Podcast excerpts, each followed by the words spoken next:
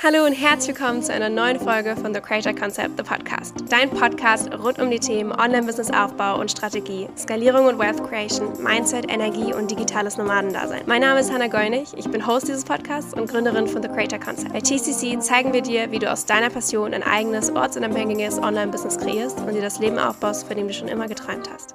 Hello, hello, hello und herzlich willkommen zurück zu einer neuen Podcast-Folge. Das ist so crazy. Die letzte Podcast-Folge habe ich noch auf Bali aufgenommen. Und äh, ja, seitdem kam keine Podcast-Folge. Es gibt auch eigentlich keine Entschuldigung. Es ging einfach unter. Es tut mir leid, ich bin jetzt auf jeden Fall wieder da. Und freue mich sehr, dass du wieder eingeschaltet hast zu einer neuen Folge. Denn heute geht es um ein sehr spannendes Thema. Und zwar um das Thema Preisstrategie. Und welchen Preis man eigentlich wählen sollte, wie man eigentlich seinen richtigen Preis wählt und so weiter. Ich habe nämlich vergangene Woche ein Webinar gehalten zum Thema 5 Sales Blind Spots und wie du sie vermeiden kannst. Also warum du deine Verkäufe gerade nicht so erfolgreich hinbekommst zum Beispiel und was man da tun kann. Und da kamen einige Fragen danach natürlich im Q&A dran und ich dachte, aus ein paar dieser Fragen machen wir eben diese Podcast-Folge, weil ich glaube, gerade dieses Thema Pricing ist für viele sehr verwirrend. Was für einen Preis soll ich da geben? Meine Community sagt mir, es ist zu teuer oder da kommen keine Reactions drauf. Ich habe das Gefühl, es ist zu teuer. Ich habe Angst, dass es niemand kaufen kann und und und. So, let's talk about it. Ne, Leute, ich mache das ganze Spiel jetzt seit dreieinhalb Jahren ähm, und auch mein Preis hat sich einfach über die Zeit hinweg verändert. Ich habe wirklich jegliche Preiskategorien schon gemacht. Ich habe angefangen mit einer Membership, die 15 Euro im Monat gekostet hat. Die liegt jetzt bei 97 Euro. Ähm, ich habe verschiedene Programme gehalten in jeglichen Preiskategorien, im, im dreistelligen Bereich, im vierstelligen Bereich, im multivierstelligen Bereich, im fünfstelligen Bereich. Das waren zum Beispiel alles Gruppenprogramme. Im One-on-One-Mentoring hat sich mein Preis eigentlich am krassesten verändert. Also angefangen, mein aller, allererster Coachingpreis waren wirklich 1500 Euro brutto. Und ich habe mich in meinen, ich glaube, das war mein zweites Coaching, das ich je gegeben habe, habe ich sogar mit mir verhandeln lassen auf 1100 Euro brutto. Ach Gott, das waren Zeiten, Freunde. Aber egal, was dein Offer gerade kostet, in welchem Preisrahmen es ist, darüber wollen wir heute sprechen. Ganz wichtig, alle meine Offer, also vor allem die Programme 1 zu 1, Mastermind, habe ich nur organisch verkauft. Ich verkaufe erst seit ein paar Monaten, nutzen wir überhaupt Ads, also Werbeanzeigen, und haben da einen Webinar-Funnel am Laufen, der auf einen Online-Kurs pitcht. Aber das ist im ähm, mittleren dreistelligen Bereich der Kurs. Ähm, ansonsten läuft bei uns alles komplett organisch, alle Verkäufe. Also falls jetzt wieder irgendwer schreit, oh mein Gott, das machst du eh nur über Ads, Not true. Ads nutzen wir wirklich erst seit wenigen Monaten. Die Millionen haben wir komplett organisch erreicht und das ist auf jeden Fall äh, möglich, immer noch möglich, in Zukunft möglich. It's all possible. So, und zwar eine Frage, die ganz oft kam, ähm, beziehungsweise immer wieder kommt oder auch im Q&A im Webinar kam, war, ich führe so viele Erstgespräche, aber kaum jemand kauft. Immer kommt der Einwand, dass es zu teuer ist. Was kann ich hier tun? Und vielleicht hattest du diese Situation auch schon mal, dass du gelauncht hast und die Leute gesagt haben, ah, ich kann mir das aber gerade nicht leisten, es ist zu teuer da habe ich mal ein paar Tipps für dich. Also, ganz wichtig. Wir wiederholen mal ganz kurz die Basics. Ne? Es gibt Low-Ticket-Offer, Mid-Ticket-Offer, High-Ticket-Offer. Das heißt, verschiedene Kategorien von deinen Angeboten und natürlich auch da den Preisen. Je höher der Access zu dir persönlich ist, desto höher wird auch der Preis des Produktes sein und andersrum.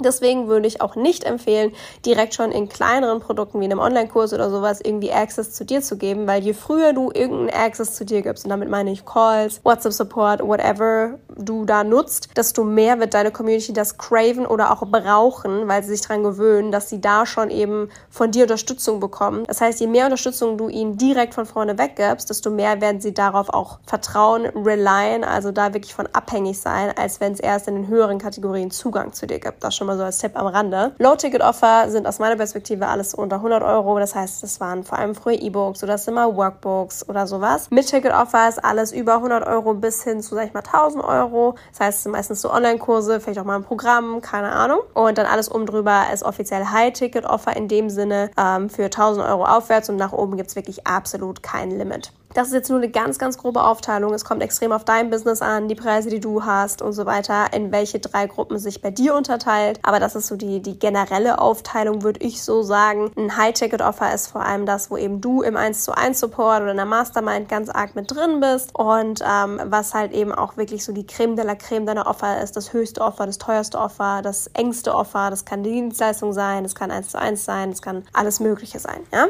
So, und bei der Preisstruktur ist es nicht nur wichtig, okay, was ist denn da jetzt alles drin? Wie viele Stunden äh, bist du da drin? Es kann nämlich auch die Frage, wie berechnest du denn da deinen Stundenlohn? Und ich berechne niemals meine Offer nach meinem Stundenlohn. Ja, also ich, ich rechne, also ich weiß gar nicht, was mein Stundenlohn theoretisch sein sollte. Ähm, das heißt, ich preise meine Offer einerseits so, wie es in meine Produktstrategie reinpasst. Natürlich auch, okay, was ist in dem Offer drin, aber vor allem, was fühlt sich für mich dafür auch passend an. Das heißt, einerseits eine energetische Preiswahl, aber auch eine strategische Preiswahl. Was meine ich damit? Strategisch meine ich das so, dass A, der Preis muss auch zur Zielgruppe passen. Ganz oft kommen so Mindfucks wie, das kann sich keiner leisten, das kann sich meine Zielgruppe nicht leisten, meine Zielgruppe hat kein Geld, whatever. Hier ganz arg darauf achten, ist das wirklich so? Hat das eine Person gesagt? Denkst du das? Oder ist das wirklich ein Fakt? Also zum Beispiel, wenn deine Zielgruppe keine Ahnung, Kinder sind oder also Leute unter 18 zum Beispiel, die vielleicht noch nicht ein eigenes Konto oder eigenes PayPal-Konto haben, ja, da liegt vielleicht nicht so viel Geld. Da muss man vielleicht dann eher an Eltern kommunizieren. Ne? Also da oder gucken. Oder wenn dann eine Zielgruppe Arbeitslose sind, die wieder einen Job suchen, okay, alles klar. Das äh, liegt irgendwie auf der Hand, nicht ganz so einfach, das finanzielle Thema. Aber ansonsten versuch wirklich mit dem Kopf aus den Geldbeuteln deiner Community zu sein. Du weißt viele Dinge nicht. Du nimmst sie gerade an und entscheidest sogar für sie, dass sie es nicht leisten können, unterpreist dich. Und das kann dazu führen, dass du eine falsche Zielgruppe anziehst. Ja? Das heißt, hier ganz arg gucken,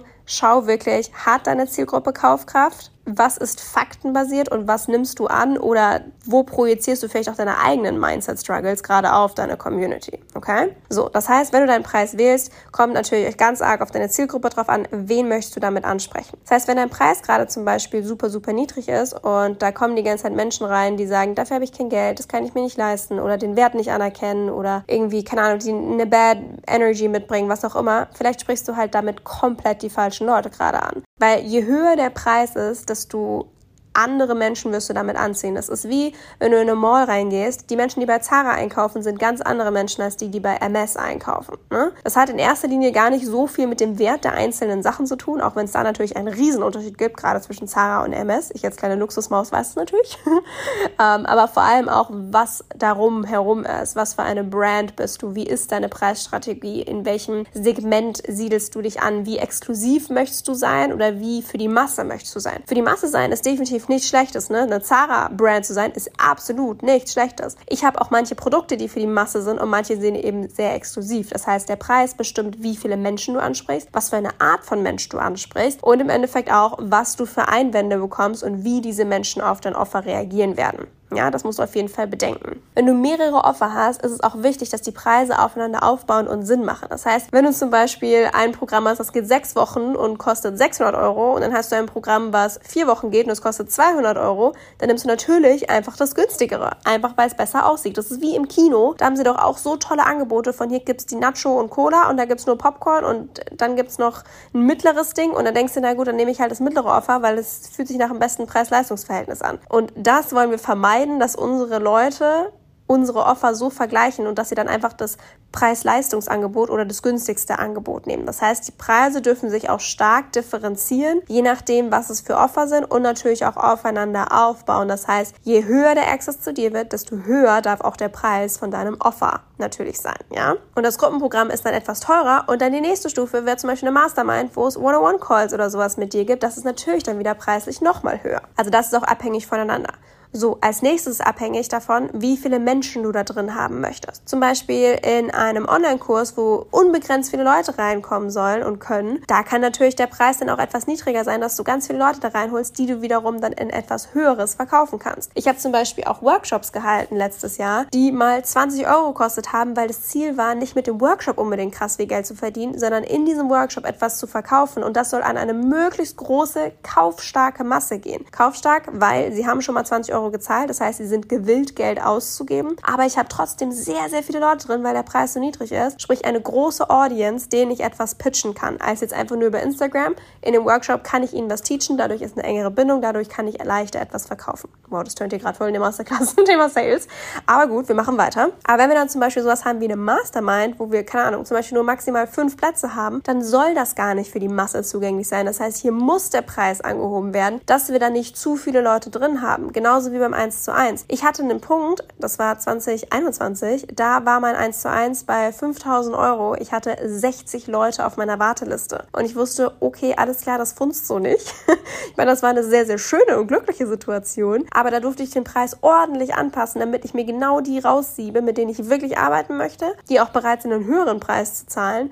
Und dadurch sinke ich natürlich die Leute, die ich damit anspreche, aber das ist Sinn der Sache, weil ich kann eh nie 60 oder ich will auf gar keinen Fall 60 Leute betreuen. Und das gleiche ist immer noch so bei meinem 1 zu 1. Der ist inzwischen im sechsstelligen Bereich, mein One-on-One-Mentoring. Das soll aber wirklich nur eine Handvoll Leute ansprechen, weil ich nehme nur zwei bis drei Klienten maximal pro Jahr auf. Das heißt, ich muss damit nicht 100.000 Leute ansprechen, sondern eigentlich vielleicht, keine Ahnung, zehn Leute in meiner Community und das passt dann schon und davon pick ich mir meine Lieblings zwei, drei Leute raus, ne? Das heißt, auch das ist wichtig. Wie viele Menschen möchtest du damit ansprechen? Gut? Alles klar. So, generell, wenn du deine Preise gewählt hast, darfst du dementsprechend deine Kommunikationsstrategie anpassen. Wenn du zum Beispiel sagst, okay, du bist im High-Ticket-Offer-Bereich, du bist im exklusiveren Bereich, das Offer ist für nur ganz wenige Leute, dann darfst du auch genau zu diesen Leuten sprechen oder auch alles, was drumherum ist, die Experience, deine Wortwahl, das Stilistische, das Visuelle, alles, was du nach außen gibst, darf dann genau auf diese Zielgruppe und auch auf dieses Budget angepasst sein, damit auch wirklich nur Hot Leads zu den Erstgesprächen kommen. Das heißt, du darfst auch sehr deutlich sein, auch wenn es kein High-Ticket-Offer ist, sondern ein Programm, was ist in diesen Calls zu erwarten da willst du ja nicht Menschen drin haben, die dann sitzen, ja, jetzt erzähl mal, wie mache ich denn das? Sondern du willst Leute, die schon aktiv mit dir arbeiten wollen, die jetzt vielleicht einfach noch ein paar Fragen haben, dich nochmal persönlich sprechen wollen, whatsoever. Das heißt, in deiner Kommunikationsstrategie steuerst du, wer bei dir Calls buchst. Du darfst da also wahrscheinlich nochmal ein bisschen direkter sein. Wenn die Leute, die bei dir in den Calls drin sind, nicht zu dir passen, dann hast du in der Kommunikation Wischiwaschi gehabt. Und ganz wichtig, wie reagierst du denn drauf, wenn jemand sagt, na, das ist mir zu teuer? Es wird immer Menschen geben, die sagen, boah, der Preis ist mir zu hoch. Manche sagen auch, doch, das habe ich mir irgendwie teurer vorgestellt oder was auch immer.